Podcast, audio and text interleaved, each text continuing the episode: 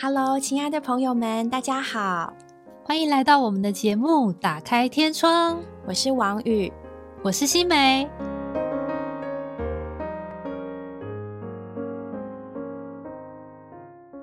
Hello，各位听众朋友们，大家好！又到了我们打开天窗的时间。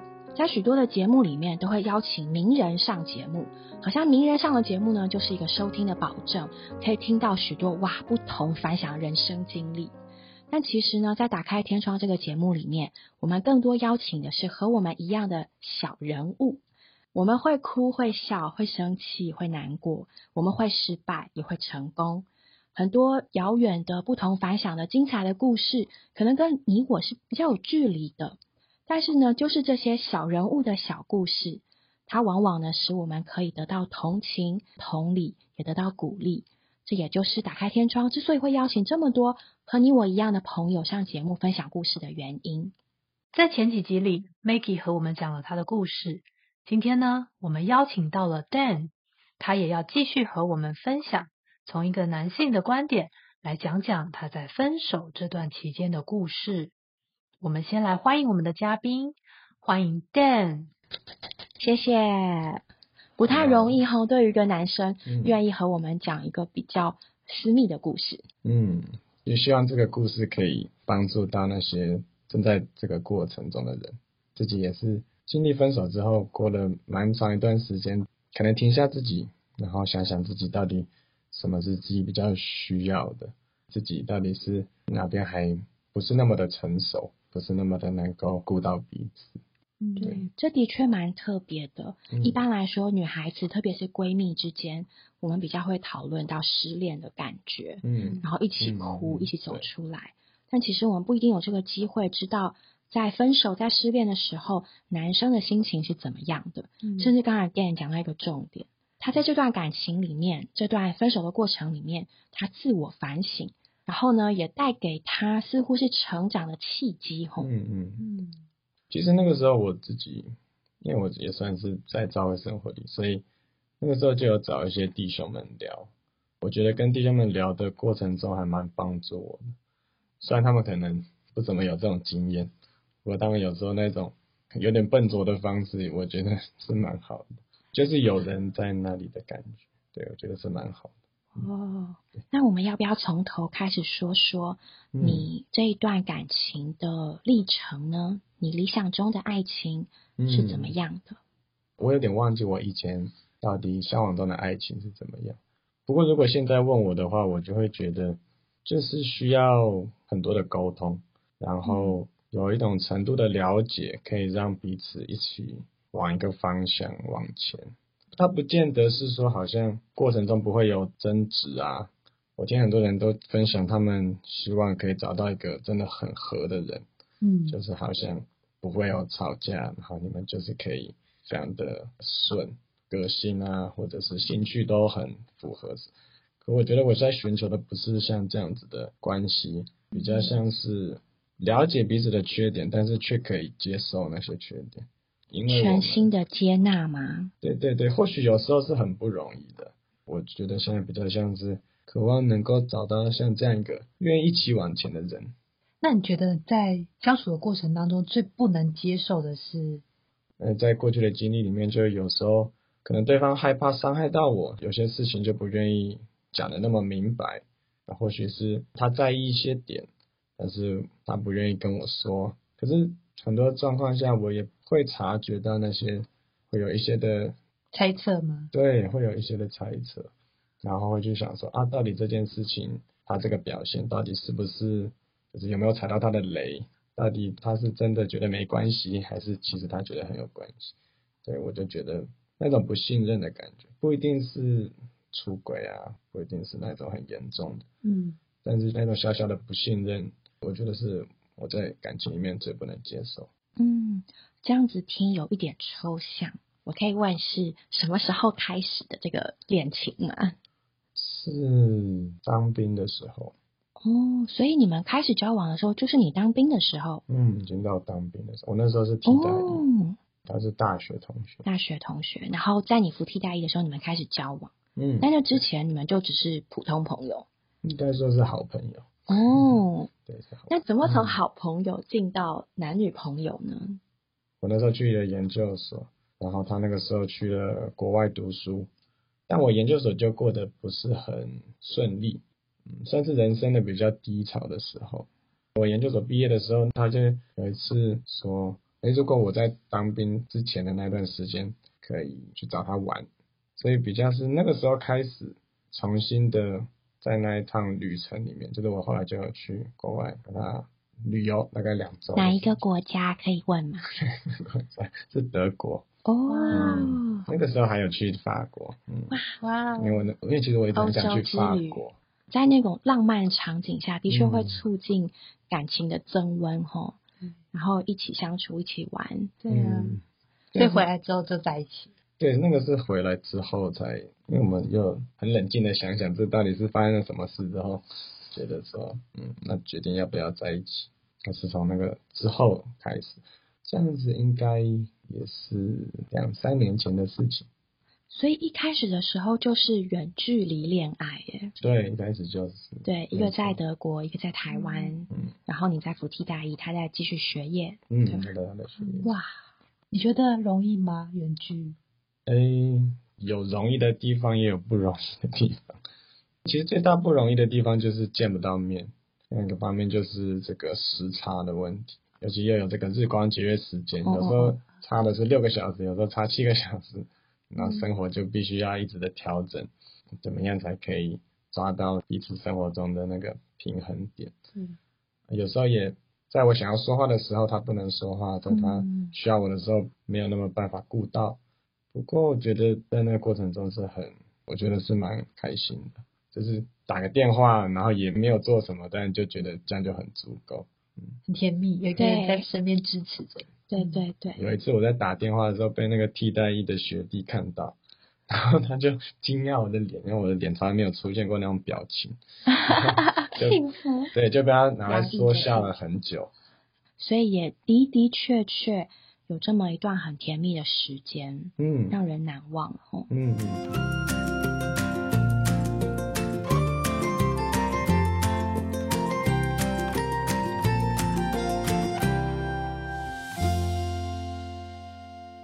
我们就要切入正题喽。嗯，可以。这么美好的时光，那后来是因为经营上的困难，还是因为什么样的原因让你们产生了想要分开的念头？认真要来说，我也不清楚到底是什么样的原因。不过我觉得退伍之后就开始面临到一些人生的抉择，就是到底是要就业呢，还是有别的打算。然后他也是面临他压力比较大的一个情形，他要开始进行他的论文的研究，所以应该说彼此压力都很大。嗯然后常常我们来在一起的时间，嗯，还是像过去那样子，但是就有一种没有办法对在一起的感觉。我们也了解，可是就没有办法真的顾到对方，尤其又有这个时差的问题。一方面是时差，一方面是这个远距离沟通上面会有一些的误解吧，对，对，就造成了一些误会。嗯，然后好像那些误会，在我看并不是那么大的事情，可是，在那样子的压力下，可能就被放大。对，在那些压力下就被放大。嗯，简单来说，像是有一次，他其实打电话到台湾订了个蛋糕给我，在我生日的时候，然后心，对对对，然后那一天我就很开心，我就跟我的妈妈一起去拿那个蛋糕。但是因为时差的关系，所以我就先跟我家人一起过生日，哦然，后就把那个蛋糕切了。可是他后来知道，他就很失望，因为他其实有想要跟我一起分享那个在镜头前一起切蛋糕这样。嗯，想要分享那个哦蛋。就是在我来说，可能有个蛋糕，然后我们一起过，这样就够了。可是嗯对他嗯来说不是这样。然后，嗯当然这也不是说谁对谁错的问题，而是说这个很多时候我没有那么的有想到他的心情，可能他一个人在国外，然后嗯这个对他来说是他期待很久的事情，可能自己并不是那么的细心，嗯考虑的那么多。我可以问你，大概是隔了多久才意识到这件事情吗？嗯，就才发现哦，原来他想要的是这样。可能我隐隐约约都有感觉到他要的是这样，可是其实我也在那种压力的环境里面，我好像也没有办法回应这样。嗯，对对对对。所以其实也是过了相当的一段时间，然后你才领会到，就哦，原来是这样，然后也才发现接受到，对啊，当时的我做不到。嗯，自己也觉得很失落，就觉得很无力，有一种我很想好好的爱一个人，但是却不知道怎么好好的对待他的那个感觉。常常我们可能抓到了一点时间可以讲电话，可是又。又是在吵架，日复一日，有一种的很累的感觉呢。有一种对，有一种累的感觉，好像彼此在消耗彼此。嗯，所以后来是因为这样的原因就分开了吗？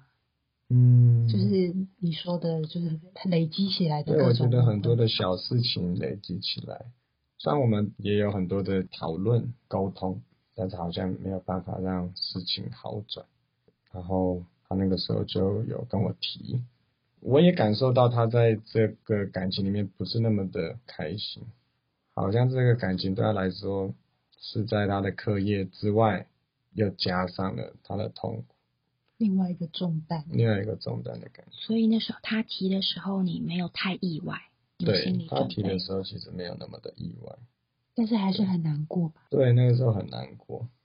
我如果我现在回去想想看，为什么会走到分手这一步，好像不能说跟远距离没有关系，因为很多时候的一些情绪没有办法及时的传递，透过一层视讯，透过跟网络，也没有办法那么的真实的捕捉到对方的心情。对，距离会产生美感，距离也的确会产生差距。嗯，那 Dan，你觉得你分手之后最困难的事情是什么？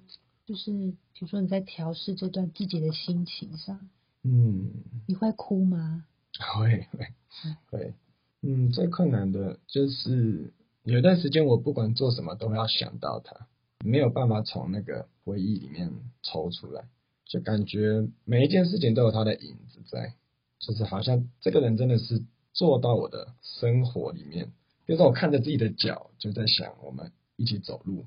我其实蛮喜欢煮饭的，我们曾经有一起煮过饭，就是在那很短的时间。有时候我在煮饭的时候，我也会想到在跟他一起做菜的这些画面。有时候你眼睛闭起来，就会又看到一些画面，甚至就是一个场景。刚才有说是德国嘛，就是德国的一个街景。张开眼睛也看到，闭起眼睛也看到，醒着也不是，睡着也不是。嗯，这段期间大概多久啊？可能也有半年吧，我可以说到现在还是会这个样子，但是没有到那么的强烈。真的是深深的受了伤。你会让自己一直沉浸在这样的低潮里面吗？还是你会做些什么来想办法让自己缓解，或是帮助自己能够从这段过程中走出来吗？在一开始的时候，其实很想要逃离这种情绪，有一种感觉是。我该怎么办？难道我今后都要活在这样的心情里面吗？好像是很黑暗的、很没有希望的感觉，让我很害怕，就觉得受了这样的伤，我是不是不会好了？真的很害怕这件事情。不过那个时候是也不想做任何事情，站着也不是，坐着也不是，很想什么事都不要管的过一天。那个时候有一个弟兄，他就推荐我。什么时候不想做的话，可以抄圣经哦。对，然后我就想说，那那也不妨一试。我那时候就打开哥林多后书，然后抄哥林多后书，我就边抄边哭的。嗯，哥林多后书其实如果大家有读过的话，他其实一开始就在讲患难。对，就是我们的这位主是在患难中安慰我们的主，然后我们会经过患难，使为者可以安慰那些在患难中的人。嗯，对。你觉得你在抄的过程中有被疗愈到吗？嗯，对，我觉得抄圣经的确的确很奇妙。我不知道该说它是不是一种疗愈的过程。可能我真的是什么事都不想做，但是我觉得我可以做这件事情，我就做下去。然后慢慢的、慢慢的，在抄圣经的过程，好像变成一种祷告。就是我那时候可能也不能祷告了，但是我觉得抄圣经好像在。在祷告一样，嗯，好像在跟主耶稣说话，嗯，好像在祷告，好像他也在说话一样。就从那个时候，我跟主的关系也有一点的改变。印着抄圣经，后来我就买了一本日记。其实因为对方是一个很很喜欢文具的女生，她喜欢钢笔，她有送我一支钢笔，所以我那个时候就开始用那个钢笔的日记。越写越写，好像就把自己的心情，就是那些很很难调试的心情，就把它写下来。然后接着写，好像是在跟自己说话，又好像是在祷告一样。我觉得对我来说帮助很大很大。你觉得用写的跟用讲的，对你来说有什么不一样吗？就是因为那个谁也看不到的一个笔记本，就很像写在一个谁也不知道的地方，甚至比讲出口还要更更私密的感觉。嗯，很多时候我好像回去翻一翻。之前自己写过的这些文字，就更认识自己到底在经历什么。那你觉得你在这段过程中成长了吗？嗯，我觉得成长蛮多的。嗯嗯，在什么方面呢？就是发现自己很自私，以前从来没有这样想过，说啊自己很自私。有时候觉得啊自己应该蛮好的，蛮能同情别人。蛮能够同理，有同理心。可是经过了这样子受伤或者疗伤，开始觉得自己其实很骄傲，然后很自私。很多时候表面上说愿意听别人说话，但其实没有那么的真心，没有那么的真实。这就是你借着写日记，借着写圣经，然后慢慢产生出来的感觉。对。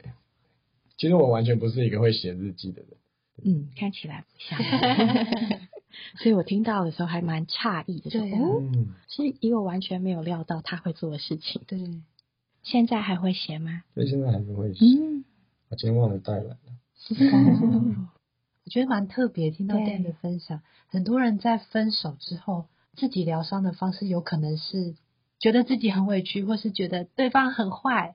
或是对方做错了什么，就是指责对方来让自己好过一点。对，但是 Dan 的他的历程是，他反而觉得好像是被光照了，他觉得自己是自私的，是骄傲的，是自己在很多方面可能没有那样的顾到对方。在写圣经还有写他的日记的过程当中，他发现了自己的局限，发现了自己的弱点，然后承认他，然后去面对他成长。嗯，我也觉得的确蛮特别的。有的时候我们会想要否认，或者是去丑化一些东西，好像如果我们一些否认某些东西的存在，或丑化某些人、某些事件，我们就好像比较可以接受嗯现在的结果。但其实刚刚听店的分享，我觉得还蛮的帮助的，就是他并没有去否定任何人事物，接受这件事情，承认那些美好，然后把它留下来。但是也在这个承认跟接受的过程，就让他慢慢慢慢的成长，长成更好的人。其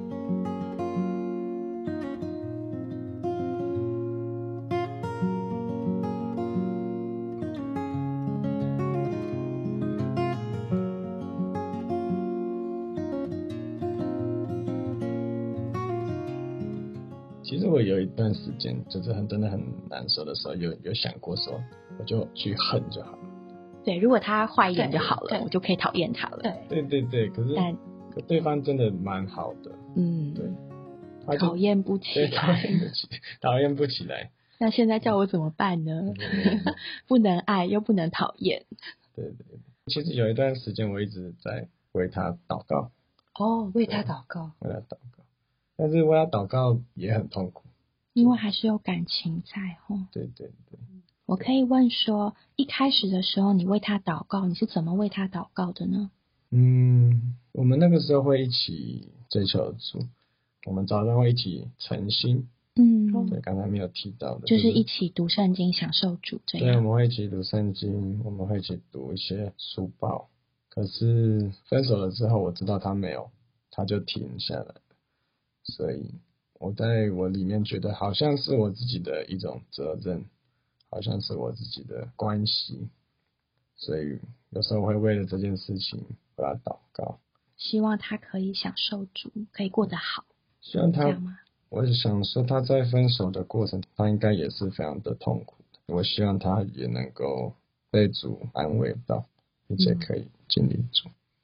蛮特别的吼。对有的时候我们祷告比较多是为自己，主啊，我好难受，让我好过一点。嗯但是在 Dam 的祷告里面，他是为对方，希望对方能够好过。我觉得这一点也蛮值得我们学习的。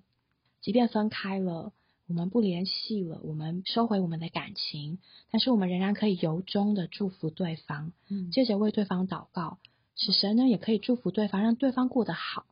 虽然在这个过程当中，也许他不是陪你走到最后的那个人，嗯，但是能够诚心的祝福一个人，愿他能够找到他最好的路，这是一个很不容易的胸襟，也是我觉得现在我们每个人都蛮需要的。对，不是因为分开就要恨，而是分手了却能祝福对方，这是一个很值得学习的事。对，遭遇情感上的挫折，可能是我们每一个人这一生中一定会遇到的。我们不可能期望我们所爱、所喜欢的人都能够用同等或同样的方式来对待我们，所以我觉得这真的可以应用到我们所有遇到情感挫折的时候。如果我们真爱对方，那我们其实可以借着祷告，让神呢来为对方预备最好、最合适的方式。也许那个人不是我，但我仍然希望他好。同样的，我们相信神也会为 Dan 预备最好的、最合适的另外一半，最合适的姊妹。你祝福他，神也会祝福你。嗯，你有没有什么话想要对一些处在嗯分手难过情形里面的朋友说呢？嗯，其实我觉得分手，如果是真的很在这个感情里面，就像是变成我们自己的一部分一样。所以，当你分手之后，好像不认识自己了，就不知道自己是谁的那种感觉，我觉得让你觉得很害怕。但是，其实这个痛苦是会会过去的，对，这是要相信的一件事情。这个痛苦是会过去的，然后。其实很多人都在这个过程里面，所以我们并不是单独的。我们需要跟人谈这件事情。很多时候，可能我们害怕让别人知道自己的最软弱的部分，但是很多时候，就像我讲的，可能也不是对方需要做什么。那些笨拙的弟兄们就陪在你身边，表面上好像并没有什么帮助，但其实那个那个是很大的一个力量。嗯对，其实主都在，主也会听我们的祷告，嗯，对，我们可以跟他说，嗯，然后不会很快有什么改变，但是它终究会过去。然后你在那个过程里面的，不管是你的心情也好，或者是你的祷告也好，你的那些眼泪，主都会数算，对他来说是有价值的。嗯，这对我们这些陪在身边的人也是很好的一个功课。我们不需要知道一切、控制一切，或企图使对方做什么改变。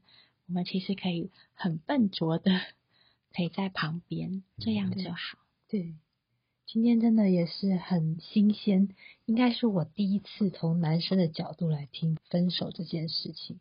那我觉得对 Dan 的分享也非常的珍赏，他真的是一个在这过程中，我感觉到他是一个用情很深的人，而且非常细腻。对对，然后他也是一个非常愿意在这个过程中成长的人，而且他也是一个心胸很宽大、祝福对方的人。我们感谢 Dan 今天来到我们的节目当中。谢谢。谢谢，我们下周再会喽，拜拜。拜拜。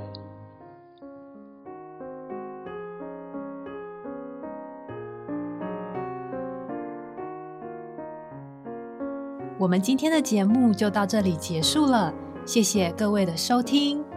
如果你有想和我们说的话，欢迎留言或来信给我们，也别忘了在 Podcast 平台上订阅我们。我们下周再见喽，拜拜。